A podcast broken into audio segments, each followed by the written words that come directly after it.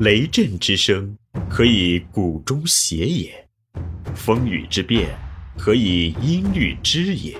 玄于语叹而知造湿之气，以小明大。欢迎继续收听玄宇文化独家出品的《幼儿园有效管理》，作者闫水金。第一百零二集：幼儿园教育与管理。二十二，教育工作的管理。二，家长工作管理的任务。幼儿园家长工作的管理是一项具体而细致的工作。从园所教育管理的范围来看，其主要包括全员的家长工作管理和班级的家长工作管理两个方面。对家长工作的管理，并不等同于具体的家长工作。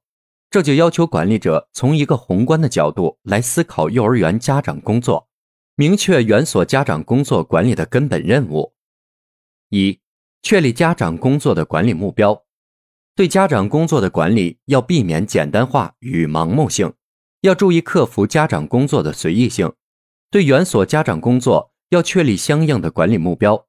如果家长工作的管理没有目标的制约，很容易使这方面的工作流于形式。或者迷失方向，确立园所家长工作的管理目标，应该形成园级和班级家长工作的管理目标。这两级管理目标是一种依存和延伸的关系。在形成管理目标的基础上，还应该制定具体的家长工作计划，并用计划来指导家长工作的进行。这是幼儿园家长工作管理的首要任务。二、建立家长工作管理的组织系统。幼儿园的家长工作管理需要依靠必要的组织系统来进行，而不仅仅是依靠管理者个人来进行。这就要求管理者在幼儿园内，从园级到班级，都能建立起相应的家长工作管理组织，形成家长工作管理的组织系统，通过组织系统来保证家长工作管理的正常运行。三、形成家长工作的管理制度。幼儿园家长工作的开展需要一定的管理制度来加以保证。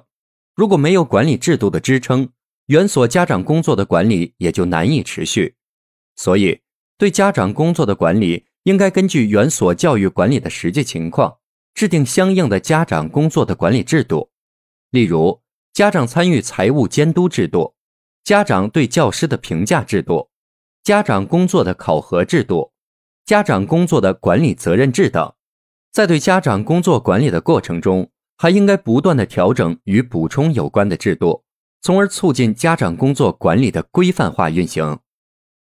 四、完善家长参与的管理对策。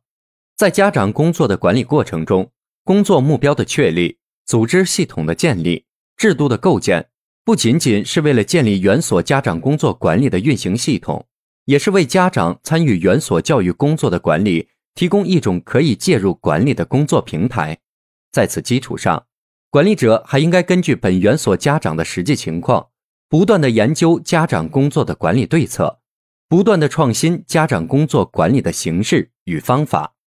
例如，家园联系园地、家园通讯、家长报、辨析会等形式，都是家长直接介入园所教育管理的有效形式。